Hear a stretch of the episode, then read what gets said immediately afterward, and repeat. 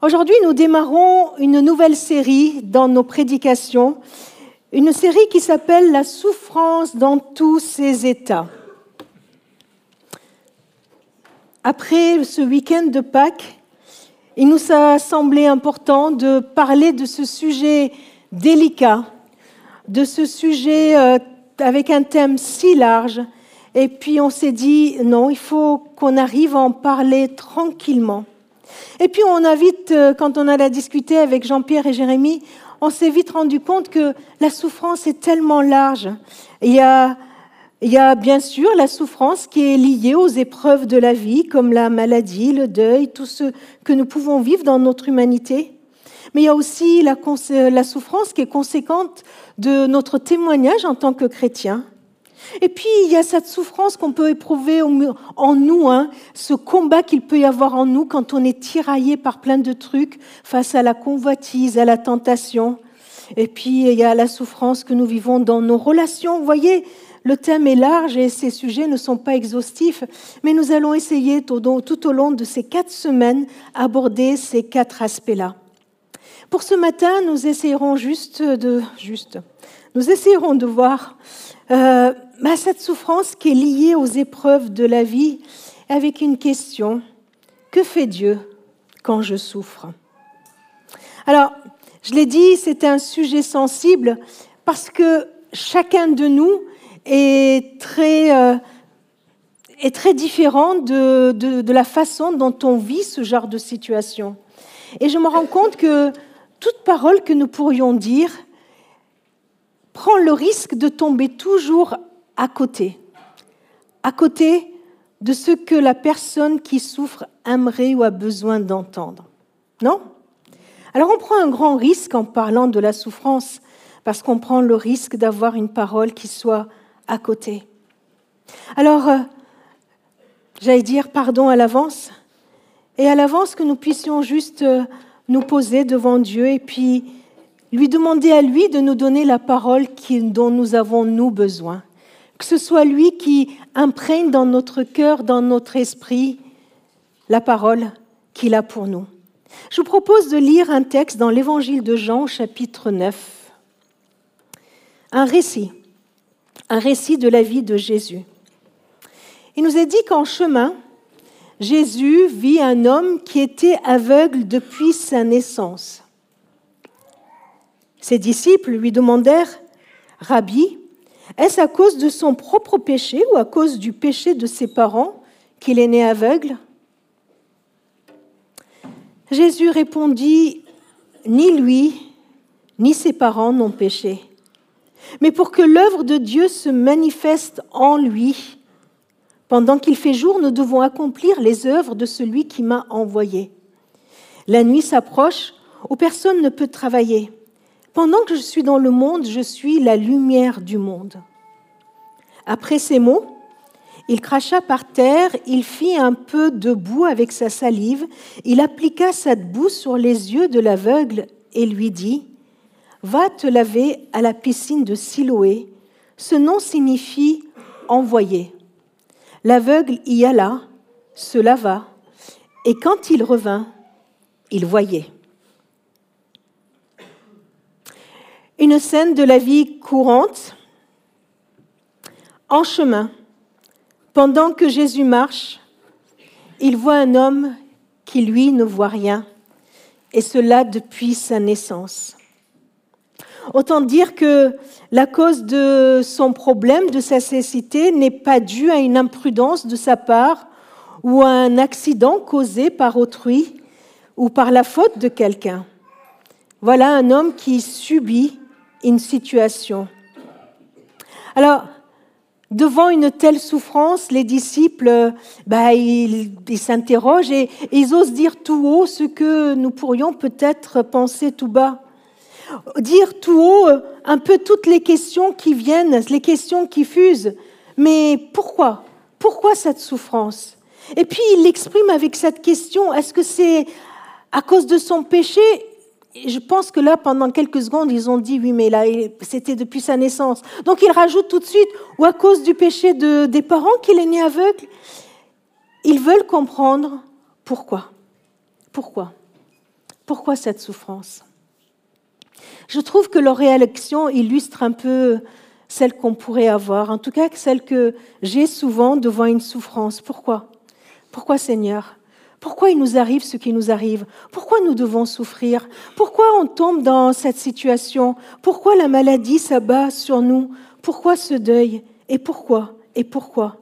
Et puis tout de suite après, sachant qu'il y a un Dieu, eh bien on va se dire mais où est Dieu dans cette souffrance? Qu'est-ce qu'il fait pendant que je souffre? Est-ce qu'il s'intéresse à moi? Est-ce qu'il ne on dit, il paraît qu'il m'aime, mais s'il m'aime, pourquoi cette souffrance? Et les pourquoi fusent de tous côtés, de tous côtés, jusqu'à cette fameuse, cette fameuse phrase qui est devenue, voilà, langage courant, mais, mais qu'est-ce que j'ai fait pour mériter ça? J'ai toujours trouvé bizarre cette injonction, parce que on la pose uniquement quand il y a un problème. Vous avez déjà entendu quelqu'un se lever un matin où tout va bien, où les oiseaux chantent, où il fait beau, où il est en vacances, et puis il se lève et, et puis là, il est tranquille à la maison et il se dit, qu'est-ce que j'ai fait pour mériter ça? Vous l'avez déjà entendu? C'est bizarre, hein?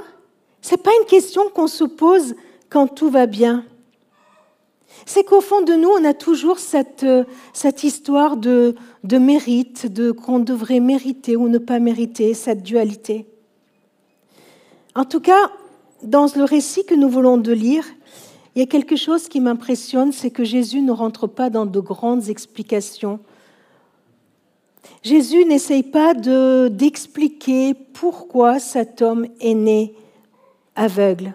Il ne profite pas de l'occasion comme moi je l'aurais fait pour dire par exemple un truc du genre mais vous savez le monde tourne mal depuis que les hommes ont préféré mettre Dieu de côté alors ils sont livrés à eux-mêmes ou alors que c'est la condition humaine ou alors que que la douleur est pourtant une bonne invention.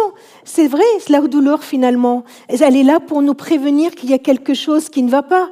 Elle est là pour nous aider à à nous abstenir, par exemple, de certaines activités qui aggraveraient une lésion que nous avons. Imaginez quelqu'un qui ne, qui n'ait aucune douleur.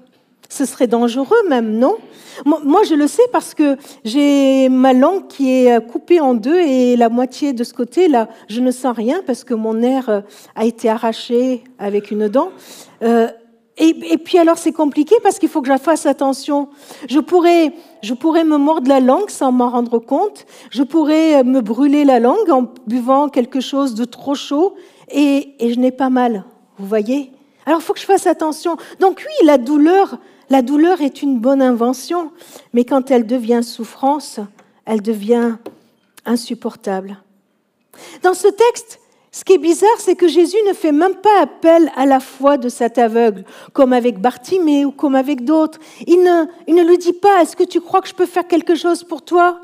Il n'attend même pas que l'aveugle vienne lui dire, délivre-moi. Pas de cri, rien de l'aveugle. Voilà, nous sommes en face d'une situation de souffrance et toutes ces personnes autour qui posent toutes ces questions. Là, là, Jésus, il est là pour nous, peut-être pour nous montrer un peu deux erreurs à éviter, que nous avons tendance à faire. La première erreur consiste à attribuer toute souffrance à Dieu en tant que punition pour nos erreurs humaines. Non, Dieu ne va pas nous envoyer une souffrance parce qu'on a fait quelque chose de mal. Une seconde erreur, c'est à l'inverse, à l'inverse de la première, c'est part du principe que la souffrance ne devrait jamais exister dans une vie vécue avec Dieu.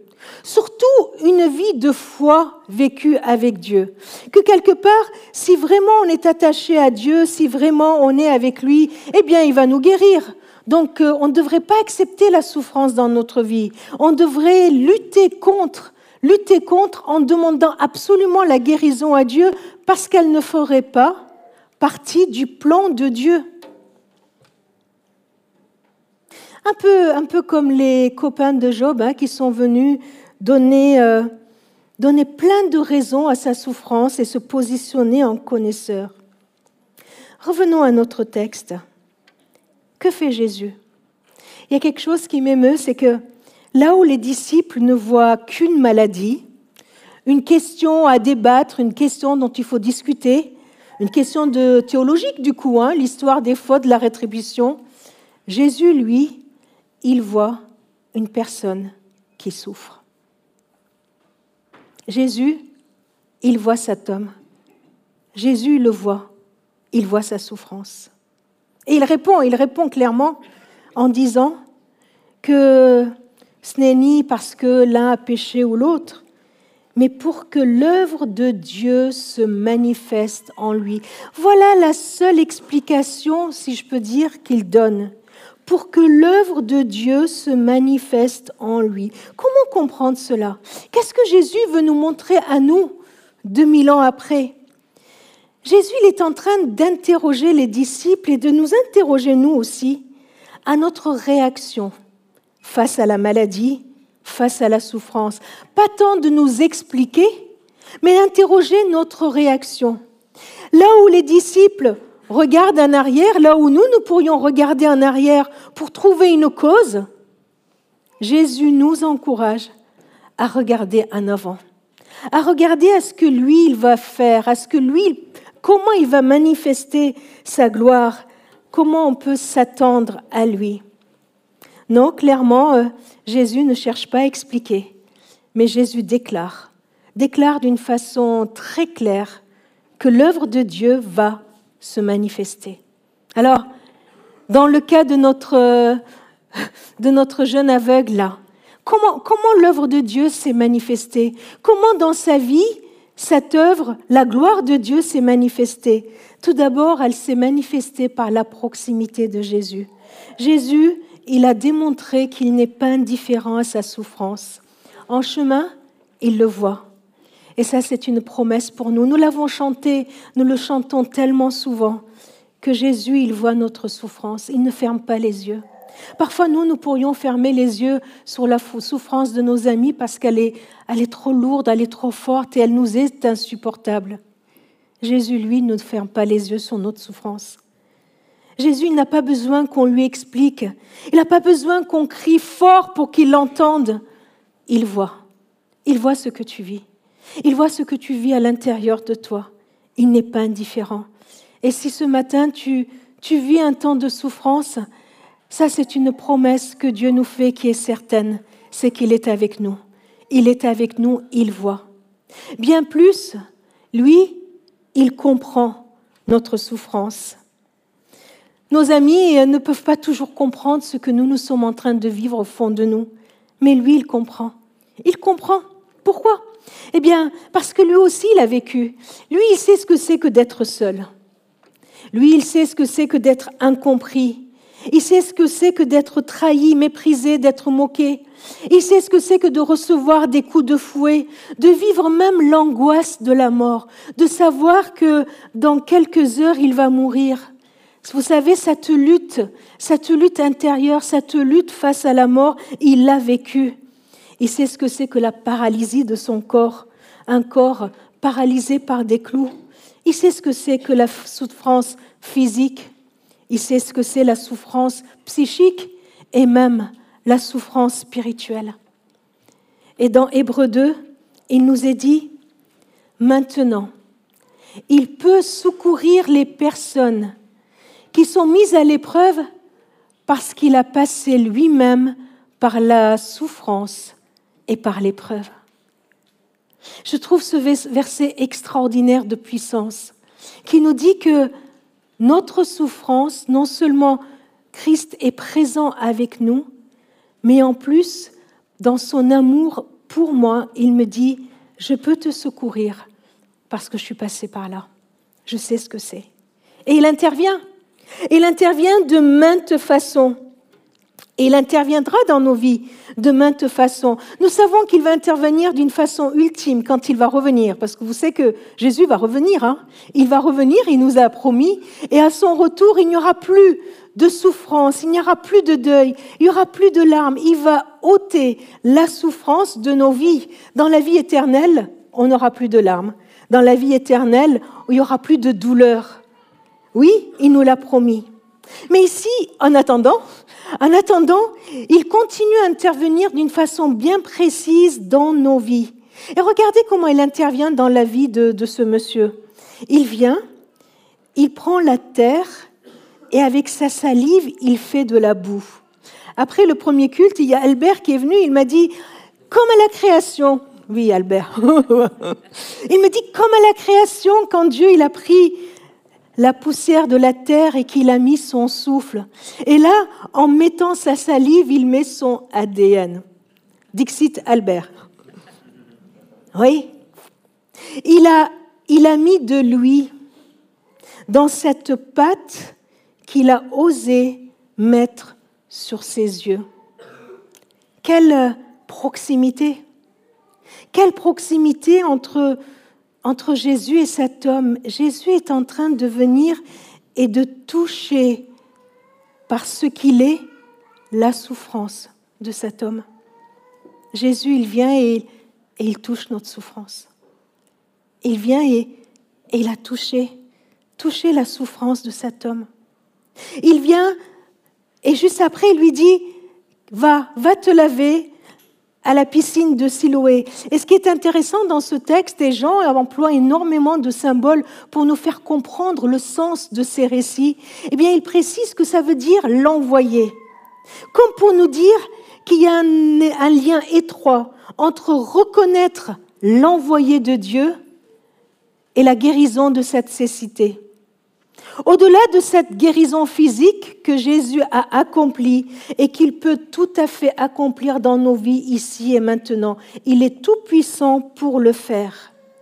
Au-delà de cette guérison physique, Jésus veut se faire connaître comme l'envoyé, comme celui qui est la véritable lumière du monde. C'est ce que tu as vécu, hein, Edwige?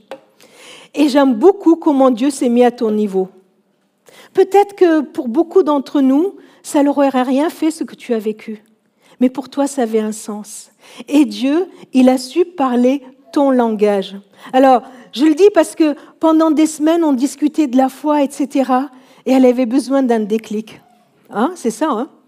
Elle avait besoin d'un déclic. Et un jour, elle vient, elle me dit, ça y est, ça y est, j'ai eu le déclic. Alors moi, je croyais que, je sais pas, moi, il allait y avoir un éclair, il allait y avoir d'un coup, elle a vu un truc extraordinaire et tout. Ben non, elle a vécu quelque chose de banal, c'est ce qu'elle a dit. Mais Dieu s'est révélé. Mais Dieu s'est révélé à elle comme l'envoyé, comme le sauveur, comme le Seigneur. Il est venu attester à elle, tu sais, tout ce que tu as lu dans la Bible, c'est vrai. Tout ce que tu as entendu de moi là, c'est vrai. Et c'est ce que Dieu veut faire, ouvrir nos yeux pour qu'on le voit, qu'on le reçoive comme la véritable lumière. Vous savez, ce qui est ce qui peut être dramatique, c'est que la souffrance et la maladie nous aveuglent au point de ne plus voir Dieu. C'est une prière que j'aime faire dans ma vie et je vous la propose. Quand la souffrance est trop lourde, quand la situation que nous vivons nous oppresse trop, de pouvoir prier Seigneur, que cette situation que je vis ne m'aveugle pas au point de ne plus te voir, de ne plus te voir agissant dans ma vie.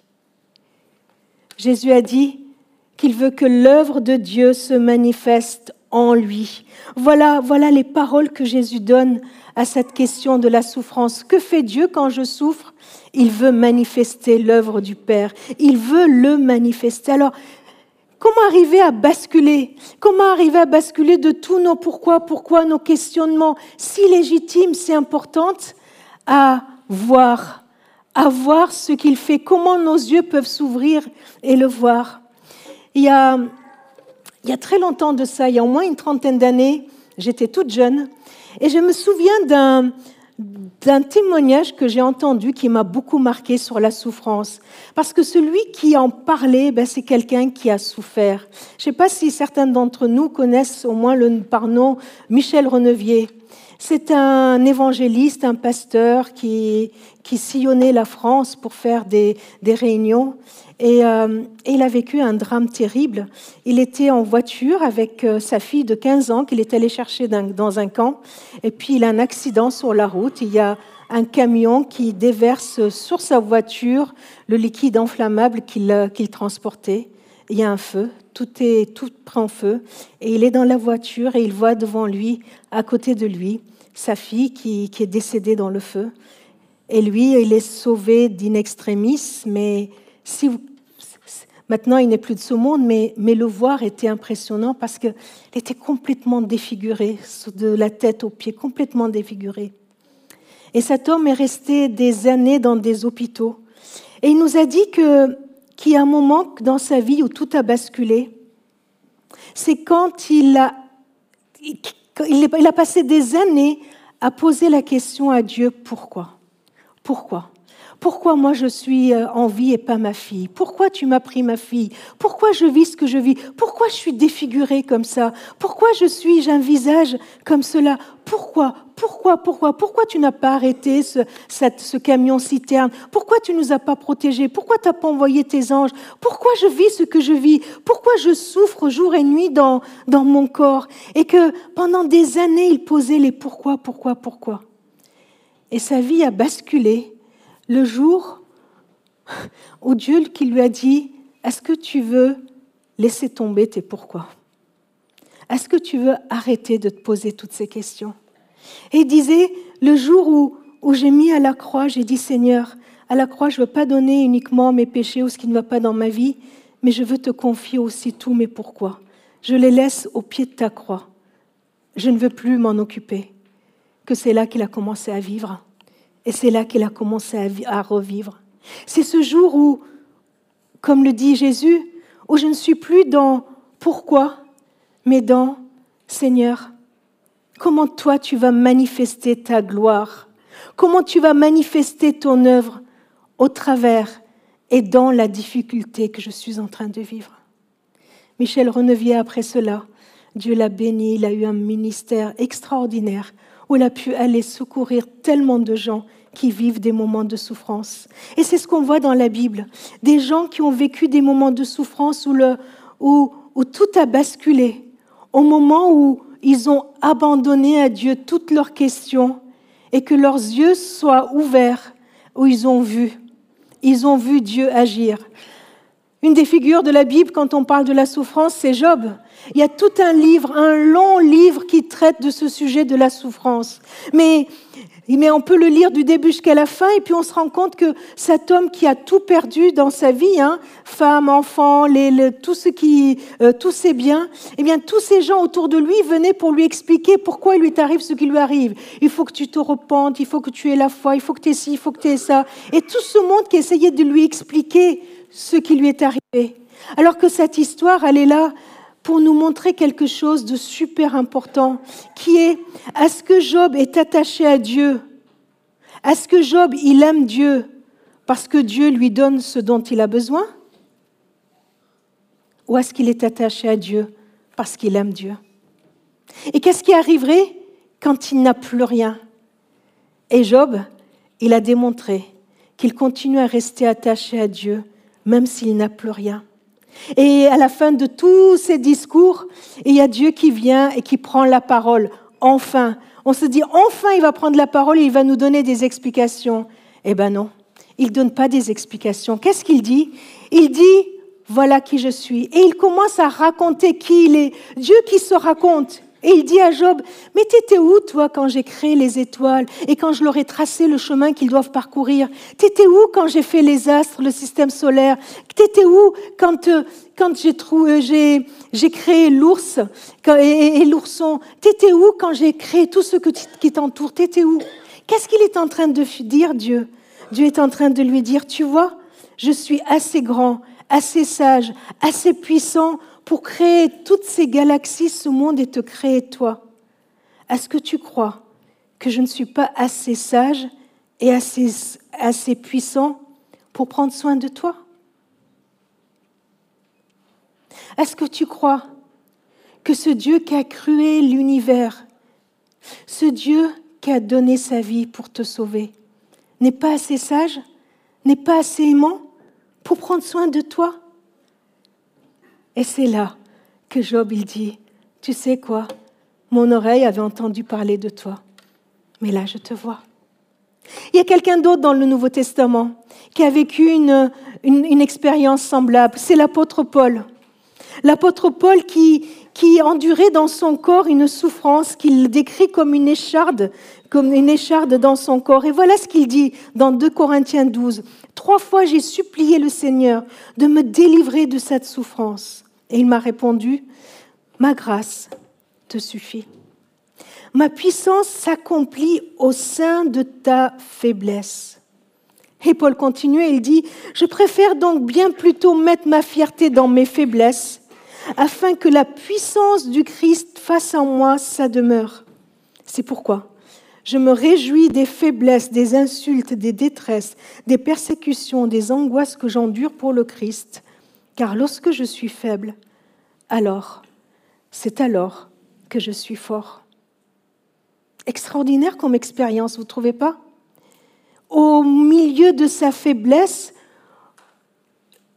au lieu que Dieu vienne et qu'il enlève cette souffrance, il est en train de dire que c'est au sein de cette souffrance que j'ai expérimenté la puissance extraordinaire de Dieu qui agit au travers moi.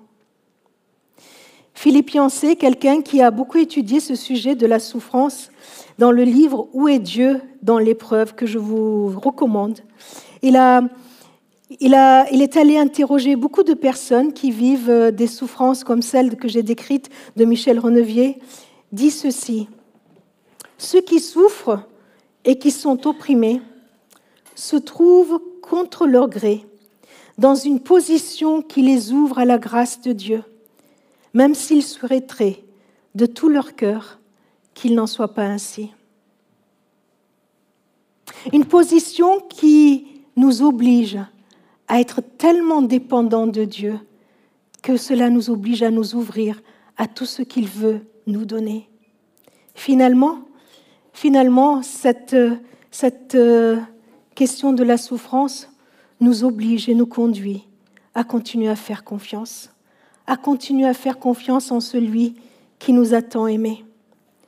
Et, euh, dans ce livre, j'ai lu une prière de, de Blaise Pascal ce grand mathématicien, philosophe, théologien. Une prière qu'il a écrite pour demander à Dieu le bon usage des maladies. Une prière qui m'a beaucoup bouleversée. Je ne sais pas si je suis capable de la faire, mais je vous la propose. Et je trouve que c'est une prière de foi, de confiance en celui qui est le Dieu qu'il aime. Voilà cette prière. Je ne vous demande ni, santé, ni maladie, ni vie, ni mort, mais que vous disposiez de ma santé, de ma maladie, de ma vie et de ma mort pour votre gloire. Vous seul savez ce qui m'est expédient. Vous êtes le souverain maître. Faites ce que vous voudrez. Donnez-moi, ôtez-moi, mais conformez ma volonté à la vôtre, Seigneur. Je sais que je ne sais qu'une chose, c'est qu'il est bon de vous suivre et qu'il est mauvais de vous offenser. Après cela, je ne sais lequel ou le meilleur ou le pire en toutes choses. Je ne sais lequel m'est profitable, de la santé ou de la maladie, des biens ou de la pauvreté, ni de toutes les choses du monde. C'est un discernement qui passe la force des hommes et des anges et qui est caché dans les secrets de votre providence, que j'adore et que je ne veux approfondir.